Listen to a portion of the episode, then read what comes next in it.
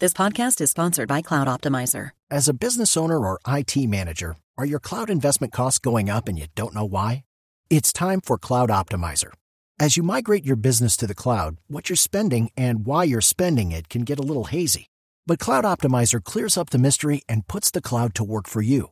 Cloud Optimizer starts by analyzing usage patterns, right sizing resources, leveraging discounts you may not be aware of, implementing automation, and much more. And by reducing unnecessary expenses and maximizing performance, Cloud Optimizer guarantees you a savings of five times what you spend for their service. As you utilize cloud based services more and more, you don't have to lose sight or control of your spend. You can stay agile, streamline your costs, and optimize your performance, plus save significant money with Cloud Optimizer. Make the cloud work for you with Cloud Optimizer. Get a free assessment and find out how much you can save by going to cloudoptimizer.com. Go to cloudoptimizer.com for your free assessment. That's cloudoptimizer.com.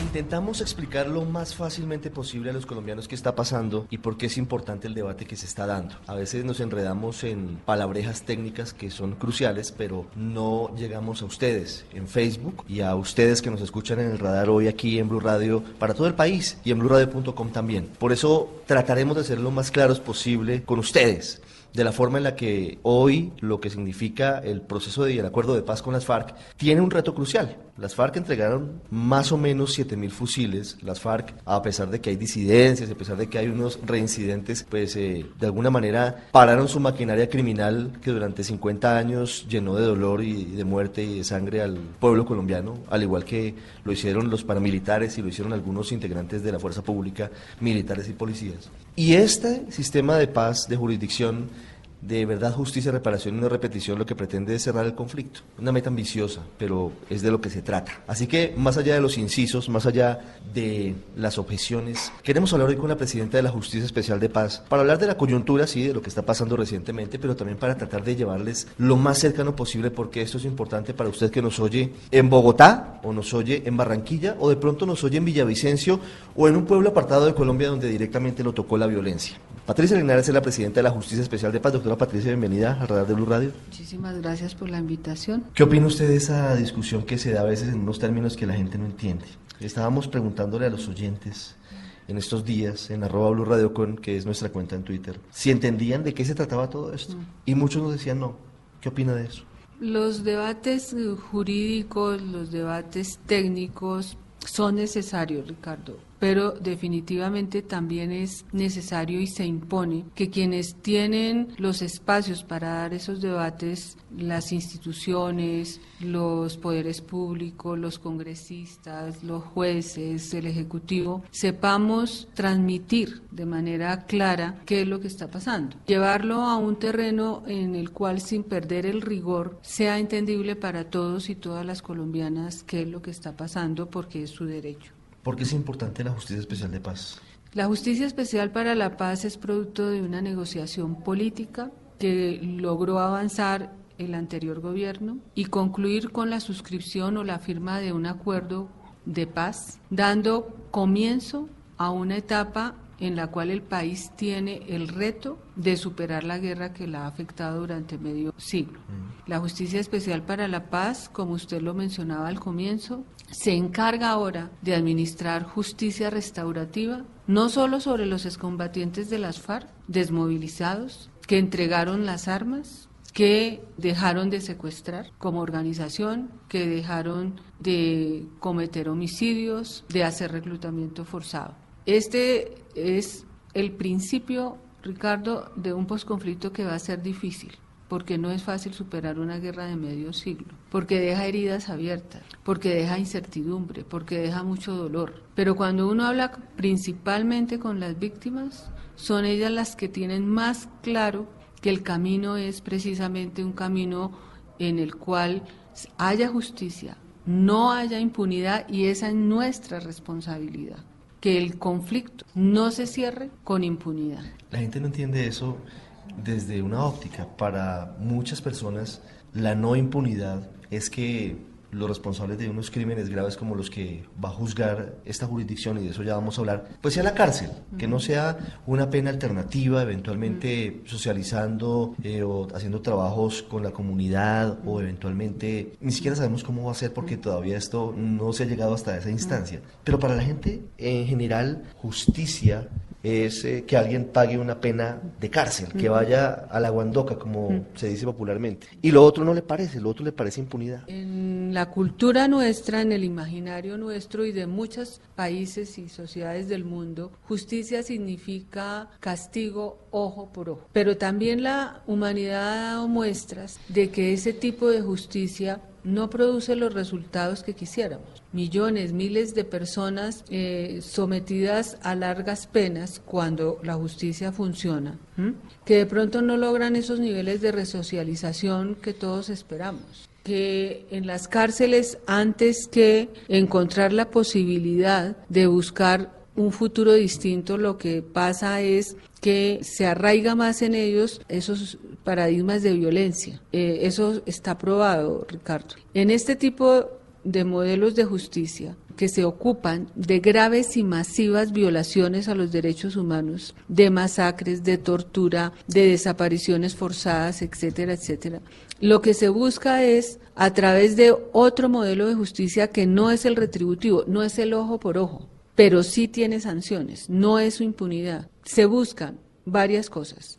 Contribuir a la reparación integral de las víctimas. Construir, por ejemplo, sanciones, construirlas con las víctimas y con las comunidades que se han visto afectadas. Abrir el camino, allanar el camino para que aquellos que son sancionados en el marco del componente de justicia también a futuro tengan una posibilidad de reincorporación a la sociedad y sean productivos y sean proactivos para esa sociedad.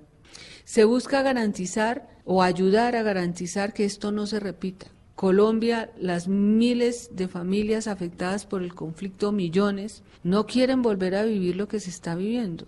Mucho del apoyo que se ha visto en las últimas semanas para la Jurisdicción Especial para la Paz, por ejemplo, proviene de la gente más joven, que dice, no queremos la guerra, si ustedes van a contribuir a que la guerra no se repita, nosotros estamos con ustedes, cumpliendo los compromisos, por ejemplo, que a nivel internacional se tienen, con el Estatuto de Roma, por ejemplo, de que no habrá impunidad. Habrá otro tipo de sanciones, si quiere usted, más benignas, pero a cambio de algo muy importante, Ricardo, que es una condición ineludible, y eso lo muestra la historia del mundo, y es que va a haber verdad para las víctimas y para la sociedad. Sociedades que durante décadas han logrado pacificarse o han logrado dejar de lado las armas, pero no acudieron a mecanismos que les garantizaron en su momento verdad, día a día sufren las consecuencias de ello, porque el conflicto y la necesidad de esa verdad se mantiene. Y me voy solo a un caso, el caso de España donde hoy siguen reclamando víctimas que ya son nietos o tataranietos de las víctimas directas, siguen reclamando esa verdad. Hablamos de la época del franquismo. Exactamente. Usted habla de las víctimas en Colombia y las víctimas tienen todo el derecho de decidir desde su foro interno si perdonan o no perdonan y si apoyan o no apoyan porque fueron quienes sufrieron en carne propia el dolor. Hay, por ejemplo, un grupo de mujeres en una corporación que se llama Rosa Blanca que dice que la JEP no las ha escuchado, que aquí se está tramando una posible impunidad para los responsables de crímenes sexuales. Hablan ellas en particular desde las FARC porque son algunas de ellas exintegrantes de las FARC. ¿Eso va a pasar? ¿Esa impunidad se va a dar? No, en ningún caso. Sobre el punto, yo puedo garantizarle al país que eso no va a pasar. A propósito de la organización que usted habla, yo misma la recibí en esta sala cuando lo pidieron, como lo he hecho con muchas, muchas, yo ya diría cientos de organizaciones, como lo hago con los comparecientes cuando se dan las condiciones para hacerlo, como lo hago con las organizaciones de derechos humanos, como lo hago con la comunidad internacional, como lo hago con los partidos políticos. Aquí yo recibí a la organización a la que usted alude mm. y conversamos, diría yo, de manera franca, de manera manera respetuosa sobre todas las inquietudes que ellas tenían. El caso sobre reclutamiento forzado se acaba de abrir en la jurisdicción. Usted sabe que trabajamos macro casos, no caso a caso. Y ellos han sido convocados, invitados, requeridos para hacer parte de ese caso. Para tratar todas las victimizaciones que con ellos se tienen, el magistrado sustanciador de ese caso se ha ocupado específicamente del tema y así lo ha manifestado. Son crímenes, como todos crímenes, que ha causado mucho dolor, pero si quiere usted, especialmente dolorosos y que la Corte señaló son competencia de la jurisdicción. Pero yo quiero aclarar un par de cosas ya que usted me da la oportunidad. ¿De cuáles delitos sexuales se trata? De aquellos que se cometieron por causa, con ocasión directa o indirecta o en relación directa o indirecta con el conflicto. ¿Y eso cómo lo certifican? ¿Cómo pueden demostrar un delito sexual ¿Cómo lo vamos ¿Cómo se a van? A, determinar si son o no relacionados con usted, el conflicto? Usted, usted recuerda que nosotros, el punto de partida de esta jurisdicción que trata macro casos, por eso se hable el caso 07, que es el que le menciono, es su punto de partida son los informes. Los informes que entrega la Fiscalía General de la Nación que ya entregó informes relacionados con el tema, los informes que entrega la Procuraduría, los informes que entrega la Contraloría, los informes que entregan principalmente las víctimas. Por eso se les está llamando a que entreguen sus informes donde darán cuenta de qué pasó, de quién pudo ser testigo, de quién puede aportar, de cómo en un determinado pueblo o localidad se sabía o no se sabía. Nosotros los jueces contamos con múltiples herramientas para reconstruir una realidad y lograr una base probatoria que nos permita decir esta persona sí incurrió en tal o cual conducta. El punto de entrada acá, usted lo sabe, es el reconocimiento de responsabilidad. Si un excombatiente de las FARC, si un exagente del Estado quiere todos los beneficios de la jurisdicción, lo primero que tiene que hacer es postularse y luego comprometerse a aportar toda la verdad, con una característica, Ricardo, que la verdad no se va a agotar en lo que me cuente el señor o la señora. La verdad va a ser contrastada con el análisis previo que yo como juez hago, con las múltiples declaraciones, versiones, testimonios de otras víctimas, de las familias. Luego, si la persona llega acá y no admite responsabilidad, por ejemplo, un excombatiente de las FARC no admite responsabilidad sobre ese tipo de delitos, los jueces deben estar preparados para decirle, usted no está diciendo toda la verdad, porque yo tengo estos mapas, porque yo tengo estos testimonios, porque yo tengo estas pruebas. Y en esa medida le va a decir seguramente, usted aquí ya, por no decir toda la verdad, desde la, la, entrada misma al sistema, usted ya, por ejemplo, no va a tener una sanción propia. Tendrá que pagar una pena de cárcel máxima de 18 años. Mm, de 20, incluso. de 20 incluso, ¿sí? Pero eso se va mirando paulatinamente, porque de lo que se trata es de acceder a la verdad plena. Lo que yo le puedo decir con toda seguridad es que impunidad no va a haber, entre otras cosas porque el mandato nuestro está precisamente diseñado para garantizar ese punto de no impunidad. Acá va a haber sanciones y sanciones construidas de mano de las víctimas. Pero además con otra aclaración, Ricardo, que nunca sobra. La competencia nuestra está sobre crímenes de, de guerra y delitos de lesa humanidad. Solo en el evento que ese tipo de delitos sexuales se supedite al marco normativo que configura un crimen de guerra, que es lo que intento decirle, o un delito de lesa humanidad, será competencia nuestra. Y solo aquellos cometidos en el marco o con ocasión del conflicto antes del primero de diciembre de 2016. O sea, tenemos una restricción temporal y material frente al delito. Si no es un caso que ustedes consideren, después del estudio, que forma parte de este esquema, ¿qué pasa con esos casos? Va a la ordinaria. ¿Va a la justicia ordinaria? Va a la ordinaria. Que hoy hay un excombatiente de las FARC, un exguerrillero, desmovilizado, incluso con beneficios, eh, producto de, este sistema, y, se le, y comete una violación, esa persona es sujeto de la justicia ordinaria, no de la jurisdicción, pero además estaría incumpliendo el régimen de condicionalidad que supone estar en la jurisdicción y tendría muy seguramente que recibir las sanciones más fuertes, incluida la expulsión del sistema. Voy entrando al asunto de coyuntura, eh, magistrada Linares que tiene que ver con las objeciones del presidente Iván Duque y el proyecto de reforma constitucional que anuncia para hacer modificaciones a la ley estatutaria de la Justicia Especial de Paz. Hay un punto que plantea el presidente Duque en todo esto que tiene que ver con la posibilidad de que todos los responsables de crímenes de guerra de la humanidad tengan que pasar por la JEP. ¿Eso es posible hoy? O sea, ¿existe la infraestructura, existen las condiciones para que se haga justicia en todos esos casos? La premisa básica de un modelo de justicia transicional, cuyo objetivo es superar una situación de guerra interna y abrir las puertas al cierre del conflicto, es que se ocupa de graves y masivas violaciones a los derechos humanos, de crímenes de guerra y de delitos de lesa humanidad. Ubique esas condiciones en un contexto que supuso 50 años de guerra, más de 10 millones de víctimas registradas. ¿Mm? Imagínese ese, ese escenario. Ningún modelo de justicia transicional podría orientarse a evacuar uno por uno los delitos cometidos sería imposible o necesitaría el modelo no 50 años, yo diría que el doble de tiempo. Por eso los modelos de justicia transicional, bajo estas condiciones, siempre suponen unos criterios que se denominan de selección y de priorización. Y así quedó consignado en el acto legislativo, valga decir la norma constitucional, que le da vida a la jurisdicción.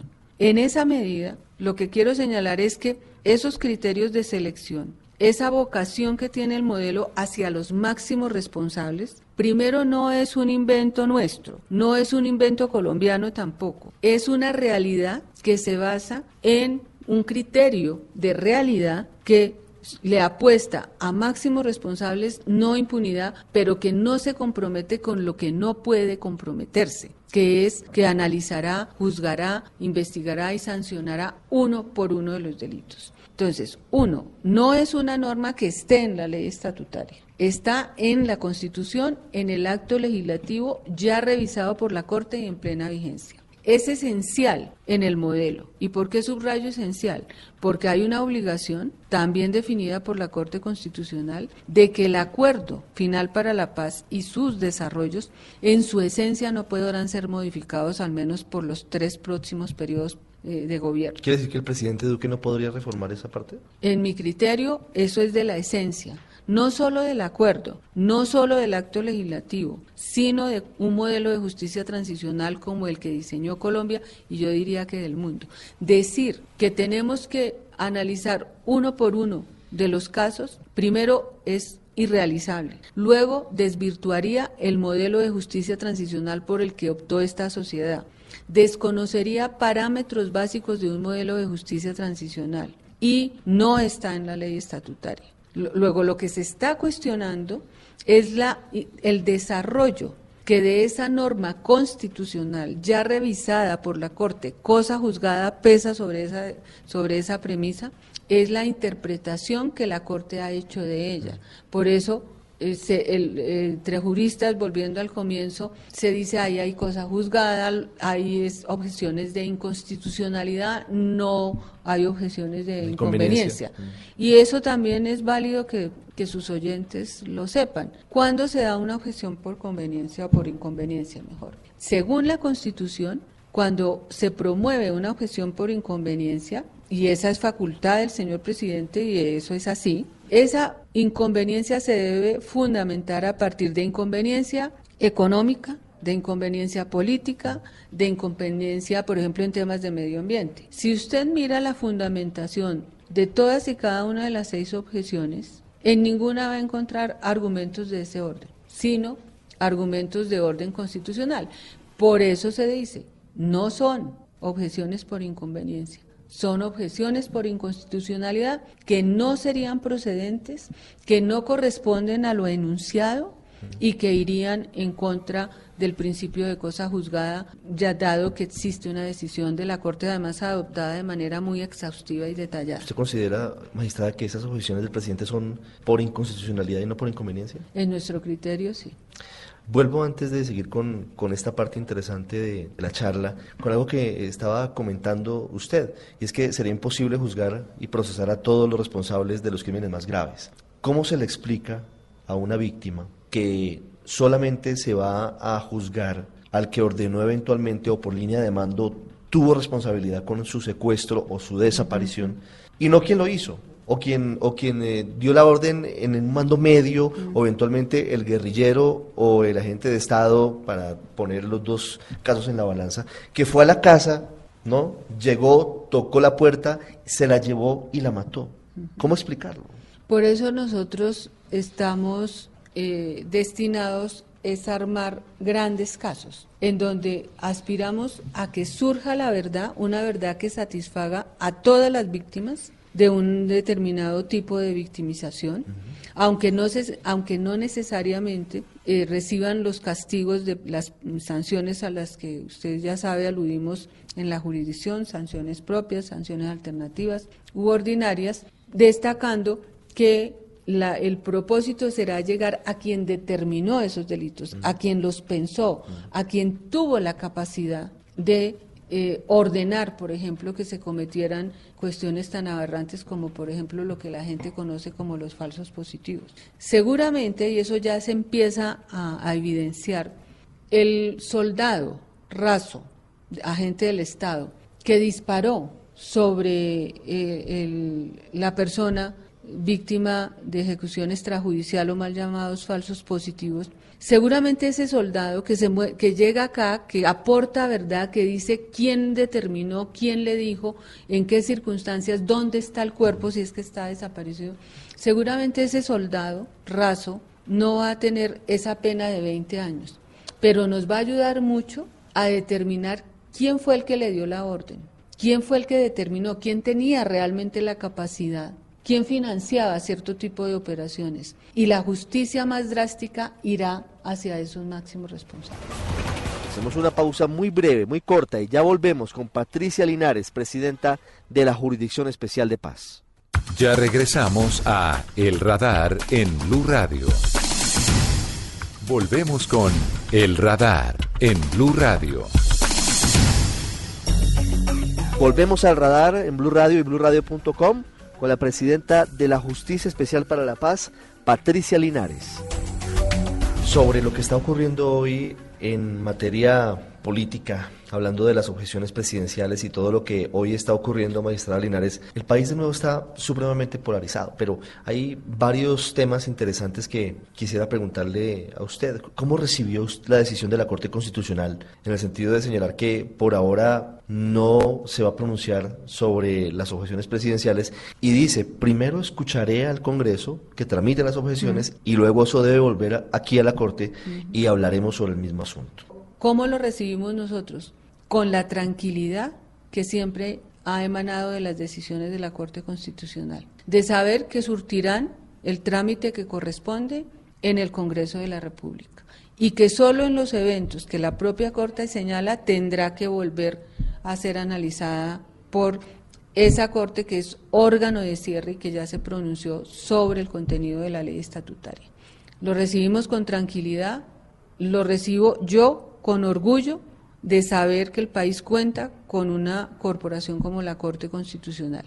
¿Y qué he visto yo en estos últimos días, Ricardo? Unos partidos políticos serios, comprometidos, estudiosos, que nos han invitado a nosotros a eh, ir a espacios, y yo he ido, en donde he tenido oportunidad de expresar nuestros análisis técnicos. A nosotros no nos corresponde, como jueces de la República que somos, ni incorporarnos, ni interferir, ni promover debates políticos. Pero sí, en esta situación en concreto, sabemos que tenemos muchos elementos técnicos que aportar a ese tipo de debates. Y yo le digo, Ricardo, yo nunca eh, he vivido ni, ni he tenido relación ni con partidos políticos, ni he hecho nada, absolutamente nada.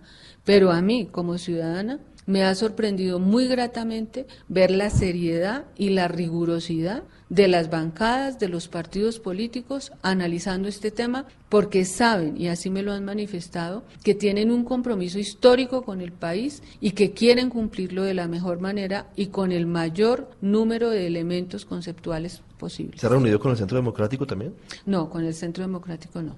Para algunas personas la convocatoria de esta semana que termina no fue lo suficientemente contundente en las calles. En Bogotá hubo, sí, hubo cerca de 15 mil personas, pero en el resto del país fue tímida la manifestación ciudadana. ¿Cómo lee usted eso que pasó? Yo vi lo de Bogotá y la, la verdad, Ricardo, para mí fue emocionante, muy comprometedor. ¿En qué sentido? Y es que cuando yo veo por la televisión una plaza de Bolívar llena, cuando yo recibo todo lo que recibo por internet, por los twitters, cuando en las calles, en los centros comerciales, cuando salgo a almorzar, los jóvenes, especialmente las mujeres, me detienen y me dicen sigan adelante, nosotros no queremos más guerra, pues para mí es muy estimulante. ¿Cuándo va a conocer el país la definición del caso Santrich? Yo no me refiero a casos específicos. Sé por mis colegas que está próximo a decidirse porque ya se cerró el término para los alegatos finales. Sobre el caso Santrich, me da pie para preguntarle por el escándalo de corrupción reciente, el caso Bermeo.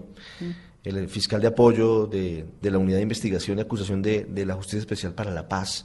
Y todo lo que se cuestionó en su momento, porque se dijo que aquí no solamente había corrupción que podría haber incidido en casos como lo que prometía Bermeo en el momento de recibir la plata, sino que también podría haber incluso uso político de la nómina de la Justicia Especial para la Paz. ¿Existe la posibilidad de que Bermeo u otros hayan logrado manipular procesos? Hasta ahora hay todas las verificaciones que hemos hecho, que son muchas, no. En el caso concreto al que se aludió, que desde el primer momento de la captura, y debo señalar Ricardo, y así lo he expresado, fue muy doloroso para nosotros. Como es doloroso, por ejemplo, esta semana estoy segura para el Consejo Superior de la Judicatura ver cómo detenían a un alto funcionario de, de esa corporación judicial, cómo detenían a una persona, y hace muchísimo daño muchísimo daño.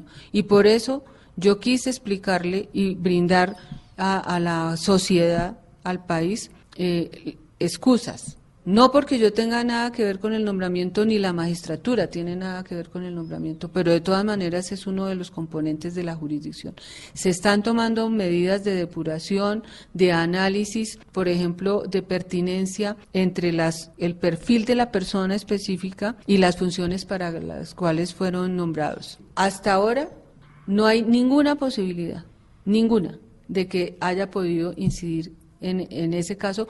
¿Ya dio explicaciones el fiscal Álvarez sobre los nombramientos? ¿Usted le pidió públicamente una relación de los nombramientos y la pertinencia de los Él ya me entregó toda la información y hemos invitado a un organismo internacional, que es el, eh, el ICTJ, a que nos ayude a hacer un análisis técnico, como le señalé, que se va a ocupar de estudiar la pertinencia que existe en cada caso, son más o menos 40 hojas de vida, entre la pertinencia, entre la experiencia de la persona, lo que ha sido su trayectoria y las funciones que va a cumplir eh, como para el cargo que fue designado. ¿Me hago entender? Ahora, un caso a nosotros no nos hace desconfiar de las doscientas y pico personas que hacen parte de la, de la unidad de investigación. ¿Hay, ¿Hay favores políticos con la nómina de la JEP? No, que yo sepa, no, en ningún caso. Yo le puedo responder por la magistratura, cada magistrado en, hasta donde yo sé, ha cumplido de manera seria, rigurosa, buscando los mejores perfiles, sin ninguna relación con los políticos. ¿Mm? ¿Y en otros puntos de la JEP? La Secretaría Ejecutiva estoy segura que no. La unidad, el doctor Álvarez aquí lo expresó, él ha hecho todo el esfuerzo, pero están revisando. Doctora Linares, le pregunto por llamadas, por charlas suyas, no sé si las ha tenido. El presidente Duque comentaba que la llamó el día, el domingo. El día, no, él me llamó el lunes. El día, el día después del, de, las objeciones. ¿Cómo le fue en esa llamada? ¿Qué le dijo el presidente? Bien, bien. siempre ha habido una relación y un diálogo muy fluido, muy respetuoso con el señor presidente. Él me expresó pues lo que ya conocía todo el país Mm, me manifestó su agradecimiento por mis, eh, mi pronunciamiento. Una vez se le, le comunicó al país su decisión y comentamos que los dos sabemos que tenemos una responsabilidad muy grande con el país, con el futuro del país, con el proceso de paz. La estatutaria se ocupa de manera exhaustiva, detallada, pormenorizada, de desarrollar todo el marco normativo superior que se ha venido construyendo. Por eso es tan importante, porque despeja dudas, porque hace claridad, porque dice jurisdicción especial para la paz, su competencia hasta, hasta acá, fiscalía usted en tal cosa llega hasta acá, ejecutivo usted tiene que hacer esto o aquello. Eso da seguridad a todo el mundo. Yo se lo manifesté en, su, en algún momento con todo respeto al señor presidente. Presidente, yo creo incluso que la sanción de la ley estatutaria de parte suya le va a dar tranquilidad a su gobierno porque despeja muchas inquietudes. ¿Qué pasa si no está aprobada? Que tenemos que seguir interpretando desde normas superiores. ¿Y eso qué puede generar, eh, Ricardo? Más demoras. Porque una cosa es que yo le muestre al compareciente y le diga al abogado del compareciente, eh, esta audiencia yo la cito bajo tales y tales parámetros. ¿Dónde están los parámetros? Porque todo tiene que tener una base normativa en el artículo tal de la ley estatutaria, que además es una ley con un rango superior. Eso es distinto a tener que recurrir a otras normas superiores y armar el contexto normativo que yo requiera para llegar a este punto. Y entonces, ¿qué viene? La inquietud, la duda, la inseguridad que eso genera en los comparecientes, en los abogados, en las propias víctimas, que van a decir, ¿y por qué aplicó esta norma y no aplicó esta norma? Y entonces interponen un recurso o una tutela, o porque a lo mejor presuman que eso es una vía de hecho. Esto lo que puede ocasionar a mediano y largo plazo es dilaciones, demoras, incertidumbres, que pueden llevar, por ejemplo, a comparecientes a decir yo no tengo seguridad jurídica, yo prefiero no asistir, por ejemplo. Eso es grave. No obstante, como yo tengo la seguridad de que los distintos poderes sabremos acatar y cumplir en el marco estricto de nuestras competencias, con nuestras tareas, ante la situación que devino de la decisión presidencial de impulsar objeciones, seis, esto sí tiene consecuencias, pero en esta fase mientras los poderes públicos actúan en debida forma, cumpliendo con sus competencias de manera responsable, como yo he visto que lo está haciendo, por ejemplo, el legislativo de los distintos partidos, nosotros no solo podemos, sino debemos seguir funcionando como en efecto lo estamos haciendo desde el 15 de enero del año pasado. Es la presidenta de la Justicia Especial de Paz, Patricia Linares, con nosotros en el radar hoy en blurradio.com, en Blue Radio para toda Colombia y también para nuestros amigos en Facebook. Magistrada, muchas gracias por estos minutos.